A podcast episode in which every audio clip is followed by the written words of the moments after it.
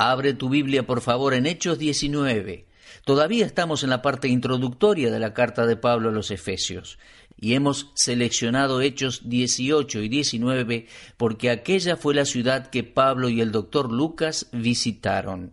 En estos dos capítulos tenemos mucho que decir sobre la visita de Pablo a Éfeso. Encontramos a Pablo en la sinagoga donde habló por espacio de tres meses. Él les discutió y persuadió acerca de Jesucristo y el reino de Dios.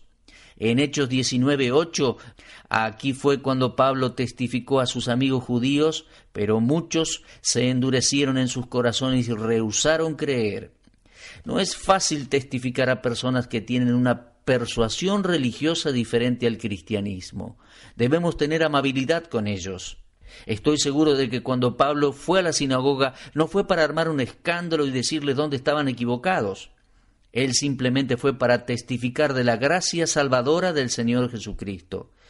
Llegado el momento, la acción de Pablo es muy interesante porque dice en Hechos 19:9 que se apartó de ellos y separó a sus discípulos. Pablo no permaneció donde Cristo había sido negado. Ellos no buscaron nada para hacer con el Evangelio. Entonces Pablo dijo, si eso es lo que quieren, los dejaré en su propia creencia. Él no les argumentó más allá de lo que voluntariamente querían escuchar. Todo verdadero siervo del Señor Jesús vacilaría en temor y temblor ante la división de una iglesia. Pero ven, amados, la luz no puede tener comunión con las tinieblas. En 2 Corintios 6, 14, Pablo habló sobre este tema diciendo, ¿qué comunión tiene la luz con las tinieblas? La única acción posible es salir de entre aquellos que están en tinieblas y separarnos. Desde este momento la iglesia en Éfeso continuó por dos años en una escuela. Ahora, ese es un interesante comienzo. Hechos 19, 9 y 10 nos dice, pero endureciéndose algunos y no creyendo, maldiciendo el camino delante de la multitud, eso quiere decir que hablaban maldades de Cristo porque Cristo era el camino. En Juan 14, 6 Jesús dijo, yo soy el camino, la verdad y la vida. Y Pablo estaba predicando a Cristo. Y entonces muchos se irritaron y comenzaron a hablar maldades acerca del Señor Jesucristo.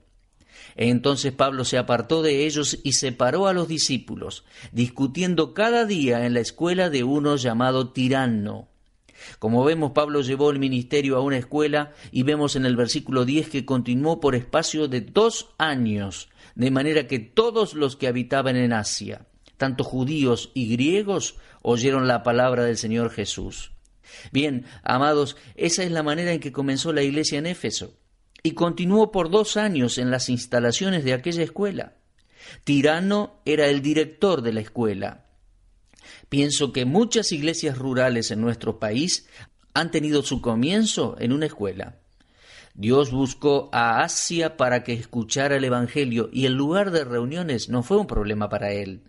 No tenía que ser un gran edificio con ventanales vidriados y una costosa construcción. Un hombre como Pablo no necesitaba un edificio lujoso para predicar. Por dos años el ministerio de enseñanza y predicación fluyó incesantemente hacia toda Asia desde aquella escuela. Poderosos movimientos espirituales no necesitan comenzar en grandes catedrales. Un hombre lleno del Espíritu de Dios puede ser el comienzo de un avivamiento, no importa el entorno en el cual lo pongan. Así fue Pablo. Podemos ver que el sello de la aprobación de Dios obviamente estaba sobre el celo del apóstol Pablo en los milagros que Dios realizaba a través de él. Podemos ver en los versículos 10 y 11 que Pablo continuó por espacio de dos años, de manera que todos los que habitaban en Asia, judíos y griegos, oyeron la palabra del Señor Jesús. Y hacía Dios milagros extraordinarios por mano de Pablo. Piensa en eso. Dios hizo especiales milagros por la mano de Pablo. Fue un gran ministerio avanzando en aquella parte del mundo. Tuvo un humilde comienzo. Cada paño o ropa que Pablo tocaba traía sanidad al enfermo y de otras víctimas salían los espíritus malos. Y por favor note que estos son llamados milagros especiales y que además Dios los forjaba. Pablo solo era un instrumento con el cual Dios estaba trabajando. Ahora bien, este no era el método usual de Dios, sino que fue una demostración especial en un periodo de transición antes de que la Biblia fuese completada. De manera que sería necio para alguien tratar de comenzar un movimiento similar. Pero yo he oído a algunos predicadores hacer apelaciones a la gente sobre la base de este texto. Ellos dirían, envíenme por correo su pañuelo e incluyan dinero con su pañuelo y oraremos sobre su pañuelo y se lo enviaremos de regreso para que usted pueda tener sanidad. Amados, no habla de eso Hechos 19, 10 al 12. Ahora, por supuesto, usted podrá ver que cuando Dios tiene a un hombre, un hombre lleno del Espíritu como Pablo, llevando a cabo un ministerio como Pablo, surgirán diferentes formas de oposición como las tuvo el ministerio de Pablo. Pero no fue hasta que muchos fueron endurecidos y rechazaron el mensaje que Pablo comenzó a sentir la resistencia satánica. Ahora, antes de examinar el conflicto más de cerca en Éfeso, quiero recordarle la mención de Pablo en 1 Corintios 16, versículos 8 y 9. Pablo le escribió a los corintios y les dijo que permanecería en Éfeso hasta Pentecostés. Además les dijo que se había abierto puerta grande, una gran oportunidad para servicio, pero que había muchos adversarios. Una vez más en 2 Corintios 1:8 Pablo escribió, porque hermanos, no ignoréis acerca de nuestra tribulación que nos sobrevino en Asia. Y eso fue en Éfeso, ¿eh? pues fuimos abrumados sobremanera más allá de nuestras fuerzas, de tal modo que aún perdimos la esperanza de conservar la vida. Ahora bien, hubo dos reacciones opuestas a la predicación de la palabra de Dios en Asia. Y según Hebreos 4:12, la palabra de Dios es viva y eficaz y más cortante que toda espada de dos filos. Por lo tanto, esto afecta a aquellos que no la aceptan como también a aquellos que sí la aceptan. El antagonismo entre luz y tinieblas, entre verdad y error, es siempre cortante donde y cuando un hombre de Dios predica todo el consejo de Dios. No fue Pablo quien predicó mitad de la verdad, sino Apolos, quien no tenía toda la verdad. Él solo conocía el mensaje de Juan el Bautista y su bautismo. Pero cuando Pablo llegó a la gente, ellos oyeron la palabra del Señor Jesús en toda plenitud. Entonces la lucha entre las fuerzas de lo correcto y del error llegó a ser más abierta. Donde todo el consejo de Dios es predicado y enseñado, se levantarán enemigos. Pablo simplemente estaba siendo fiel a la palabra de Dios y tuvo que enfrentar los enemigos de la cruz. Esa es la obra del diablo. Es Satanás que pone en los corazones de las personas odio hacia la Biblia, odio a Cristo y odio a la verdad del Evangelio. En aquella ciudad, con la intención de imitar la obra de Dios, leemos en Hechos 19:13, a algunos de los judíos, exorcistas ambulantes, intentaron invocar el nombre del Señor Jesús sobre los que tenían espíritus malignos, diciendo, Os conjuro por Jesús, el que predica Pablo. Ahora bien, pocos sabían aquellos imitadores traficando con la brujería cuán terrible es el nombre del Señor Jesucristo contra aquellos que mal usan y abusan de tan santo nombre. Ellos pensaban que imitaban el ministerio de Pablo, pero eran ignorantes del hecho de que Pablo no hacía nada por sí mismo.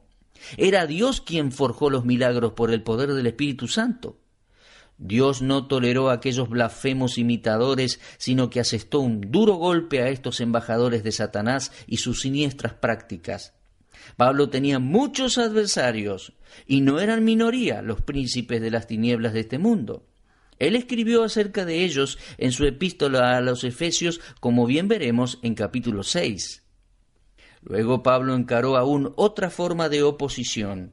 Escultores profesionales hacían imágenes de plata de la diosa Diana y las vendían como negocio en Éfeso. ¿Sabe? El líder de esta empresa se llamaba Demetrio y tenía el poder de convocar a todos los que trabajaban en esta misma ocupación. En Hechos 19, versículos 24 y 25, leemos Podemos imaginar lo que estaba sucediendo. Una unión de artesanos estaban dispuestos a tomar medallas e imágenes y venderlas a aquellos paganos idólatras. De aquella manera obtenían sus ganancias. A propósito, ellos estaban enriqueciendo. Pero cuando Pablo llegó a Asia enseñando que no son dioses los que se hacen con las manos, como podemos leer en el versículo 26, que ellos mismos reconocían, porque ellos estaban diciendo, pero veis y oís que este Pablo, no solamente en Éfeso, sino en toda Asia, ha apartado a mucha gente con persuasión, diciendo que no son dioses los que se hacen con las manos. Cuando Pablo comenzó a predicar esto, las ventas comenzaron a declinar. Entonces Gallo y Aristarco, compañeros de Pablo en el viaje, fueron arrastrados hasta el teatro público y los comerciantes hicieron un escándalo. Dado que la predicación de Pablo no solo había dañado las ventas de imágenes, sino que también había desafiado el derecho de los efesios a adorar a Diana, esto causó una salvaje reacción por espacio de dos horas. Leemos en el versículo 34 cuando Demetrio habló a sus compañeros de negocios, él dijo en versículo 25, varones, sabéis que de este oficio obtenemos nuestra riqueza. Observa que el honor de su diosa era un asunto secundario. Las ganancias económicas eran lo más importante para ellos. Los piadosos y religiosos gritos eran sólo para cubrir el real interés que ellos tenían en medio de todo ese gran lío. Pablo quiso salir a defender sus compañeros, pero algunos de sus amigos que residían en Asia le dijeron que no era sabio involucrarse en ese gran disturbio callejero. Leemos en versículos 30 y 31, conflictos como estos surgen cuando el verdadero Evangelio es predicado. Empresas ilegales y negocios injustos a menudo son levantados alrededor de actividades religiosas. Pero, queridos oyentes, ellos no pueden sobrevivir cuando la palabra de Dios se predica con poder. Es una cosa terrible hacer eso. Y amados oyentes, les sugiero que antes de enviar dinero a cualquier organización religiosa, la conozca cuidadosamente, no solo en su posición doctrinal, sino también dónde se va el dinero. Hechos 19:10 dice, todos los que habitaban en Asia, judíos y griegos, oyeron la palabra del Señor Jesús. La conquista fue mucho más allá de los límites de la ciudad de Éfeso. Aún Demetrio testificó que no solo en Éfeso, sino que en casi toda Asia Pablo apartaba gente con persuasión, según lo que dice el versículo 26. ¡Qué testimonio! Esta gran conquista geográfica no la apreciamos hasta que nos damos cuenta que fue a aquellas siete iglesias en Asia, Éfeso en primer lugar, que el Señor Jesucristo ascendido envió aquellas últimas cartas a través de Juan en el libro de Apocalipsis. La próxima vez que leas Apocalipsis 2 y 3 y leas aquellas siete cartas a las siete iglesias en Asia, Recuerda que Éfeso fue una de ellas. Testificar en Éfeso solamente nunca hubiera satisfecho el corazón del gran apóstol Pablo. Este misionero y predicador incisivo de la iglesia de los primeros tiempos no habría descansado hasta que todos hubiesen escuchado el Evangelio. El digno avance del Evangelio en una tierra pagana fue un gran paso en la fundación de la iglesia en Éfeso. La Iglesia en nuestros días no puede presumir de tal logro. Multitudes aún no han escuchado. Finalmente, déjenme mostrarle la extensión de la conquista que figura en Hechos 19, versículos 18 y 19.